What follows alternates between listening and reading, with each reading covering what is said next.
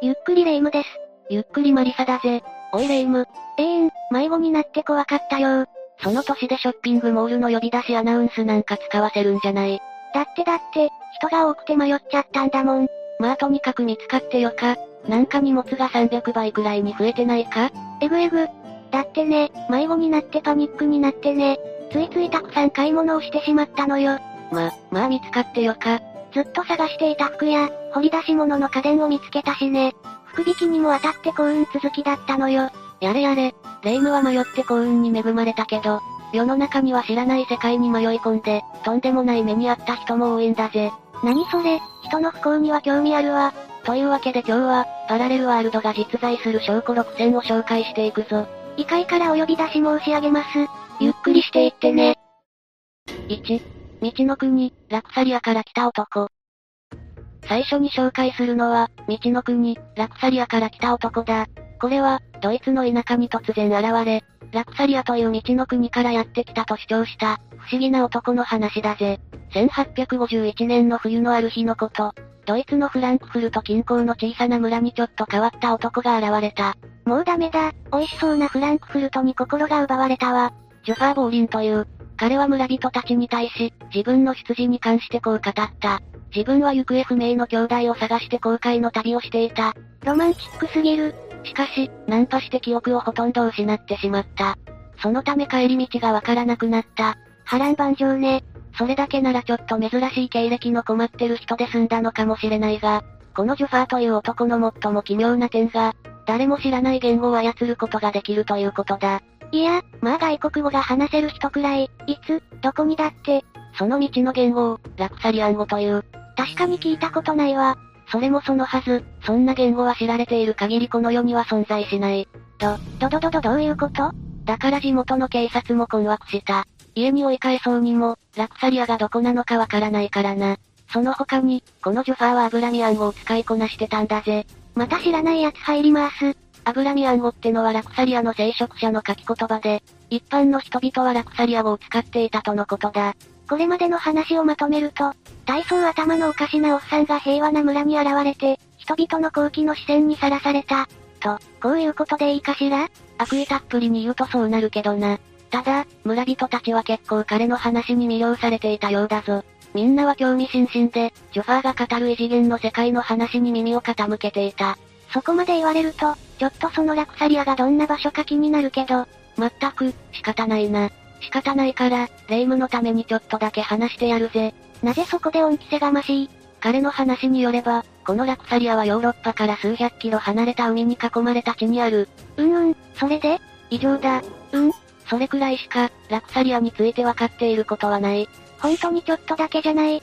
ただ、ジョファーは地球の大陸をサクリア、アフラール、アウスラール、ユーフラって呼んでいたらしい。出た出た、既存のものにオリジナルの名前を付ける中に特有の現象。また彼自身は、自分がキリスト教徒であると言っており、少なくともキリスト教がその土地にも伝わっていることは確かなんだろうぜ。そりゃ、全世界に伝わっているといえば伝わってるでしょ。結局のところ、地元警察はジョファーの正体を特定できなかった。さらに悪いことに、ジョファー自身が記憶を失っていたため、自分がどうやってこの世界に来たのかわからないんだ。というか、ジョファーが探していたっていう兄弟はどうなったのそう、それもわからずじまいだ。結局のところ、彼はベルリンに送られることになった。しかし、その道の途中彼は、乗せられた馬車から突然飛び降りた。馬車から飛び降りるって、ハリウッド映画みたいな逃げ出し方ね。それ以降の足取りは分かっていない。無事、ラクサリアに戻れてたらいいけどね。 2、オートしたらパラレルワールドにいた男性。それでは次に紹介するのは、オートしたらパラレルワールドにいた男性だ。お食事中の方はご注意ください。これは、ある男性が街中で吐いてしまった後に経験した、ちょっと不思議な出来事の話だぜ。その男性は、街を歩いてたところいきなり吐き気に襲われた。仕事帰り、いつもの道を歩いていたんだが、そこで気分が悪くなってしまったんだ。座りかしら男性って言ってるだろ。まあ、寄って吐いちゃうことなんて、誰にでもあるわよね。ただ、その男性はその時、飲酒していたわけではなかった。じゃ、じゃあ単なる体調不良だったのかしらいや、そういうわけでもないようだな。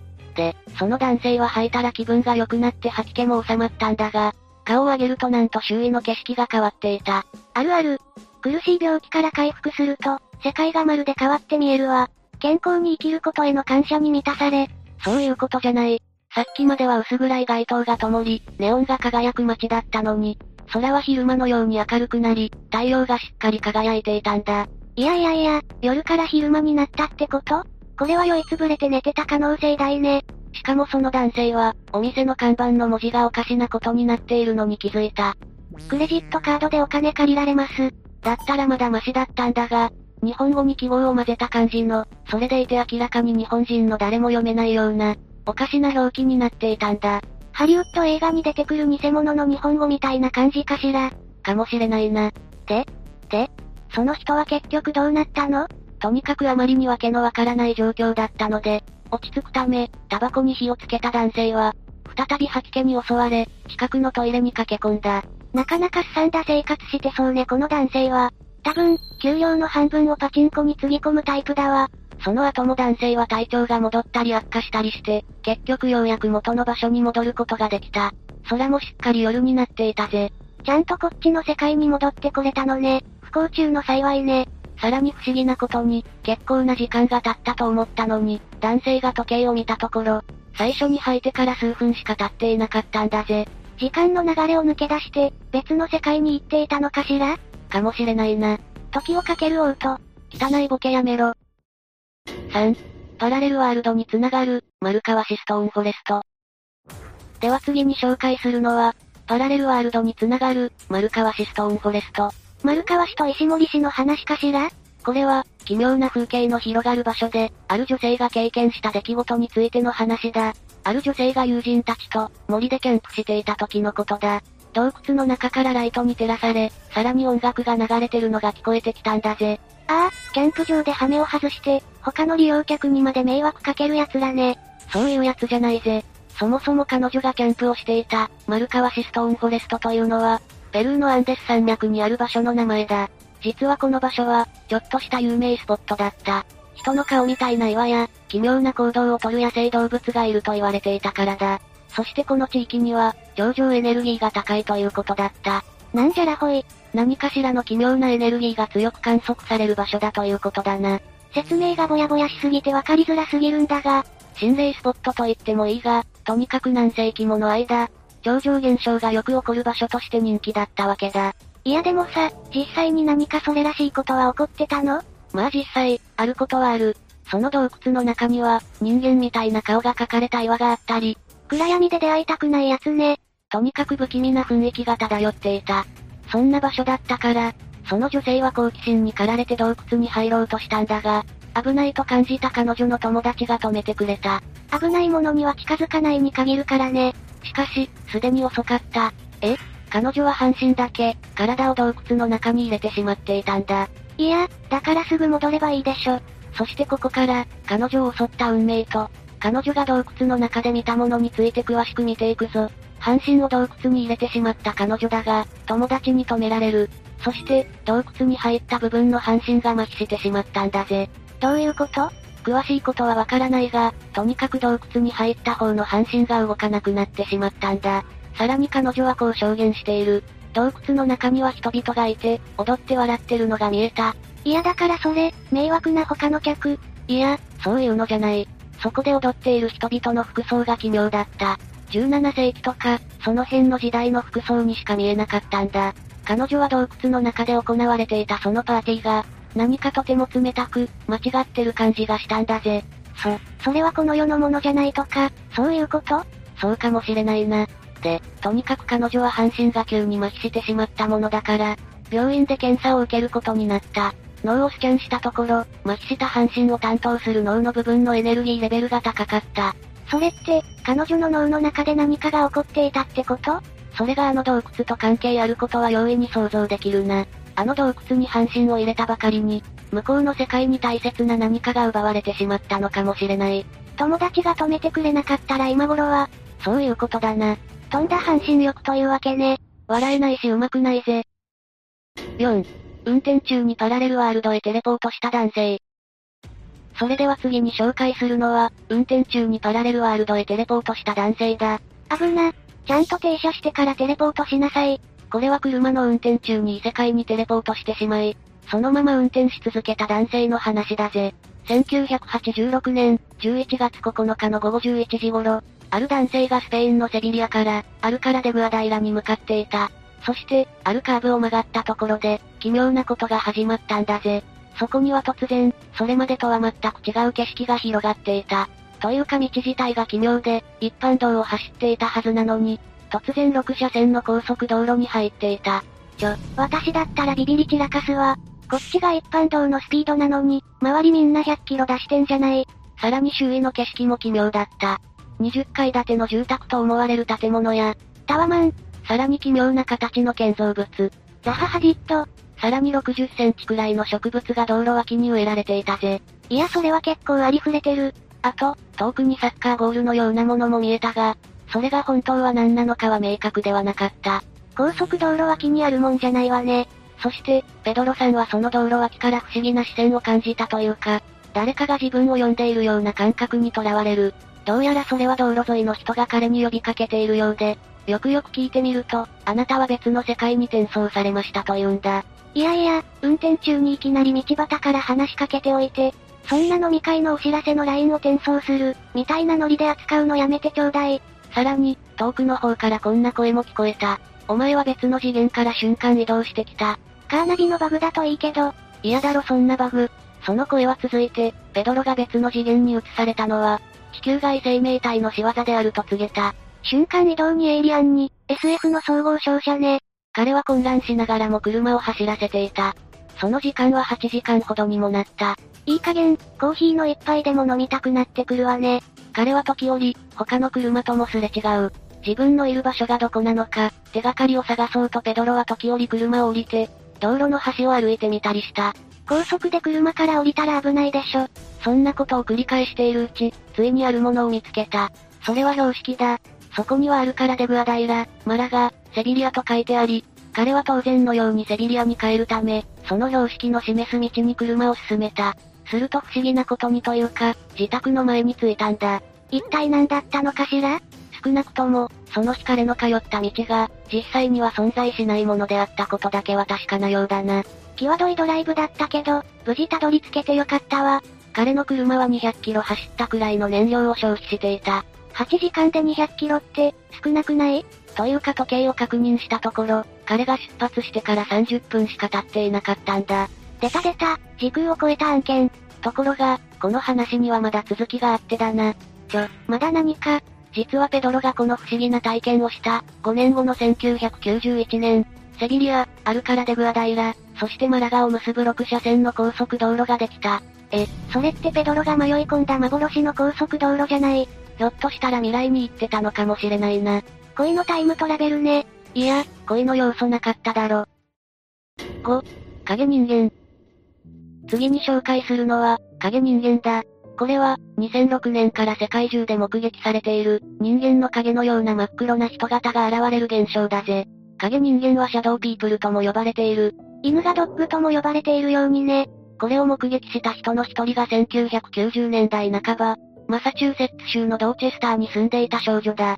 その日、彼女はいつも通り自分の部屋で眠っていた。ふと目を覚ますと、奇妙なものに気づく。壁に背の高い不自然な影が浮かんでいたんだ。い、いや、壁の影が人に見えることなんていくらでも。ただ、この時は違った。その影が壁から飛び出し、火、部屋中を静かに動き回り始めたんだ。ギャー。さらに大きな影が少女を巻き込むように、ゆっくりと部屋中を覆い尽くそうとしていた。これがシャドウピープル、影人間だというわけだな。しょ、少女はどうなったの他にも事例があってだな。少女は、ある男性がビルの廊下を歩いていると、急に現れた黒いもやにぶつかって倒れてしまった。で、その黒いもやが人の形になり、男性の足を掴んで引きずっていった。怖すぎる。しかもこの模様は防犯カメラに記録されている。おいおい、マジモンかさらに、日本にも現れたという記録があるぜ。東京都の戦争時の参道で、人の形をした影が歩く様子が目撃されている。しかも写真にも撮影されているぜ。写真に撮ったら、それはただの人間の影にしか見えないと思うけど。また、人間が自分の目で目撃するだけでなく、後から写真で判明する場合もあるんだ。写真に偶然映り込んだシャドウピープルが、写真を見返した時に見つかる、という例だな。日本にいたとなると、どんなところにも出てきそうで怖いわね。ただ、この影人間たちは結構お茶目な奴らでな。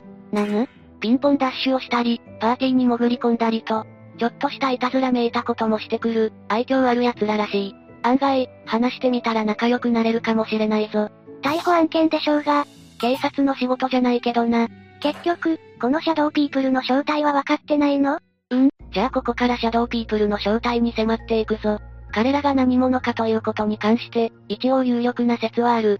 幽霊とかの三次元以外の住人の姿が、この世に投影されたというんだ。なかなかぼやぼやした説明ね。単に幽霊だとする説もあるが、このシャドウピープルは物理攻撃もする。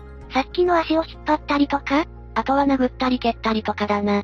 なかなかアグレッシブね。だから霊よりも未確認動物、ユーマとして扱うべきとも指摘されているんだ。そもそもこのシャドウピープルというのは、各地の神話や伝承に登場してきた。古代イスラム教神学では、人という生き物が登場する。これは精霊や妖怪、そして魔人といった、超自然的な存在の総称ともされるが、普段は目に見えず、機体のような状態であるものの、巨人や様々な動物、そして美しい女性などにも変化すると言われている。ちなみに、この、人というのは、ディズニー映画の、アラジンに登場する魔人、ジーニーの語源ともなっているぜ。またこの他にシャドウピープルには、負のエネルギーが集まったもの、あるいは、地球外生命体に関連したものと、様々な解釈がなされている。真相が白日のもとにさらされる日は当分来ないようね。影だけに。 6、木更木駅。それではラストに紹介するのが、木更木駅だぜ。存在しないはずの駅に降り立ってしまった女性が遭遇した恐怖体験の話だぜ。ネット界隈ではもはや古典とも言えるネタね。詳しくは知らないけど、知ってる人も知らない人もいると思うが、まずはこの件の発祥から解説していくぞ。この話は2004年に2チャンネルっていう、インターネットの掲示板に投稿された怪奇体験談なんだ。この木更木駅とはどういう駅かというと、人里離れた場所に突如現れた無人駅だ。いやいや、ちょっと待って、そもそもそういう駅は実際にあるの一説には、静岡県の遠州鉄道沿線の駅のことかとも言われている。あるいは、この駅そのものが異界にあり、この世からそこに繋がる途中にある駅なのではないかとも言われているぜ。どこにあるかは分かっていないのね。現実の駅だとしたら、そんなことあるとは思えないけど。ていうか、その駅が、あるかどうかもわからないですよ。ってただそれだけの話なの駅が実在するかどうかなんて、ウィキペディア様で調べれば一発じゃないいや、それだけじゃ済まない。この件を投稿したハスミっていう人は、この木更木駅で奇妙な体験をしているんだ。ビクビク。じゃあ、木更木駅で蓮見さんが体験した内容を詳しく見ていくぞ。ある日、蓮見さんは20分以上も止まらない電車に乗り続けて、駅名さえも知らない、木更木駅という場所に着いてしまったんだぜ。普段は、長くても7分から8分で停車するのに、20分以上列車が走り続けていたことから、異変を感じた蓮見さんは2チャンネルに投稿し、それに質問した他の人への質問に答える形で、彼女の状況がリアルタイムで明らかになっていったんだ。存在しないはずの駅に降り立ったら、周りに何もなく、自分がどこにいるのかもわからない。彼女が乗ったのは、23時40分発の電車だったから、折り返し列車に乗っても、本来の目的地に帰れるかどうか怪しい、というところだな。いやー、田舎の下り線の終電で寝過ごして終着駅に着いたりしたら、確かに面倒くさいことになりそうね。そもそもおかしなことは、彼女が最初に書き込みをしたのは23時23分だということだ。まあ、確かにそんな夜中に2ちゃんやってブルーライトを浴び続けたら寝つきが悪い。そうじゃないだろ。23時20分発の電車に乗った彼女が、23時23分の時点で登校し、列車が20分止まらない、と言っているんだぞ。そ、それってすでに時空が歪んでいたとか、という可能性もあるな。とにかく、誰かに助けを求めなければと、蓮見さんは自分のいる車両内に目をやったが、自分の他には5人の客しかおらず、しかもみんなが寝ていた。運転席との間には目隠しがあって、車掌も運転手も姿が見えない。というか、駅に到着する前から、奇妙なことは起こっていた。奇妙なことってまず、この路線にはトンネルがないはずなのに、普通にトンネルに入ったりした。いやいや、そんなことあるさらにトンネルを出てから速度が落ちてしまった。仕方なく駅を出て、線路をたどって戻ろうと歩き出すが、ここで遠くから太鼓と鈴の音が聞こえてくる。お祭りだと思いたいけど、多分生贄とかが登場するダークな祭りでしょうね。ここで後ろから声をかけられる。だ、だだだ誰に、線路を歩いたら危ないよと言われ、声をかけられて振り向いたら、片足のおじいさんが出てきた。怖。いや確かに危ないのはごもっともだけども。まあ、それはただのおじいさんだったみたいね。で、そのおじいさんは消えてしまった。じゃあ、最終的には、伊坂トンネルというトンネルを抜けて、あるはずないって言ってたトンネルね。そこで出会った、親切な方に近くの駅まで送ってもらうことになる。それ明らかな死亡フラグでしょ。その、親切な方が言うには、近くにビジネスホテルのような建物がある駅があるようだ。ビジネスホテルのようなものって、不審すぎる。その人は最初は、極めて普通の人だったんだが、運転中に突然無口になり、全然話さなくなった。そして、その後でなんか理解できないような独り言をつぶやき始めたんだぜ。そそそそれでどうなったのはすみさんは恐怖を感じ、隙を見て逃げようと思っている、と投稿した。うんその後、消息を絶ったんだ。じゃあ、この件はその後、インターネット上でたくさんの投稿者による考察がなされた。はすみさんはどうなったのか、無事生還したのだ、という人もいれば、いやあの駅に一度降りたらもう戻ってこられないのだという人もいた。これに似たような、架空の駅で降りてしまったという書き込みが相次ぎ、遠州鉄道には問い合わせが殺到した。祭りじゃ祭りじゃ。それから7年後の2011年、はすみを名乗る人物が、自身の生存を知らせる書き込みをしているが、はすみ、生きてたのね。はすみ、そしてその人物は、あの後、自分がどうなったのかという話。いわば、木更木駅エピソードの続編を語り出したんだぜ。でもそれを書くということは無事に戻ってこれたってことよね。じゃあ、その後彼女がどうなったのかについて見ていくぜ。彼女は車に乗せてくれた男性から逃れようとしていた。すると、運転手は森の中に停車する。絶対何かする気でしょ。しかし、ここで意外なことが起きる。別の男性が車の外から現れたんだ。まさか、運転手の仲間、すると車に衝撃が走って、運転手は突然消えてしまった。消えたってどういう外にいた男性は、彼女に逃げろと言った。それで、蓮見さんは言われた通り逃げ出した。明かりの見えた方角に夢中で逃げていると、いつの間にか自分の最寄り駅に着いていた。よかったわ。しかしその時、彼女は7年も未来の世界に来ていた。じゃあ、木更木駅から逃れて、その直後にその書き込みをしていたということそういうことになるな。そもそも、その書き込みをした人って、本物の蓮見さんなのそれも含めて、真相は線路の彼方だぜ。というわけで、今日は、パラレルワールドが存在する証拠6選について解説してきたぜ。迷子になるのが怖くなったから、常にマリサの服の裾をつまんで歩くことにするわ。幼児か、それでは、今回の動画が面白かったら、高評価とチャンネル登録をお願いします。最後までご視聴いただきありがとうございました。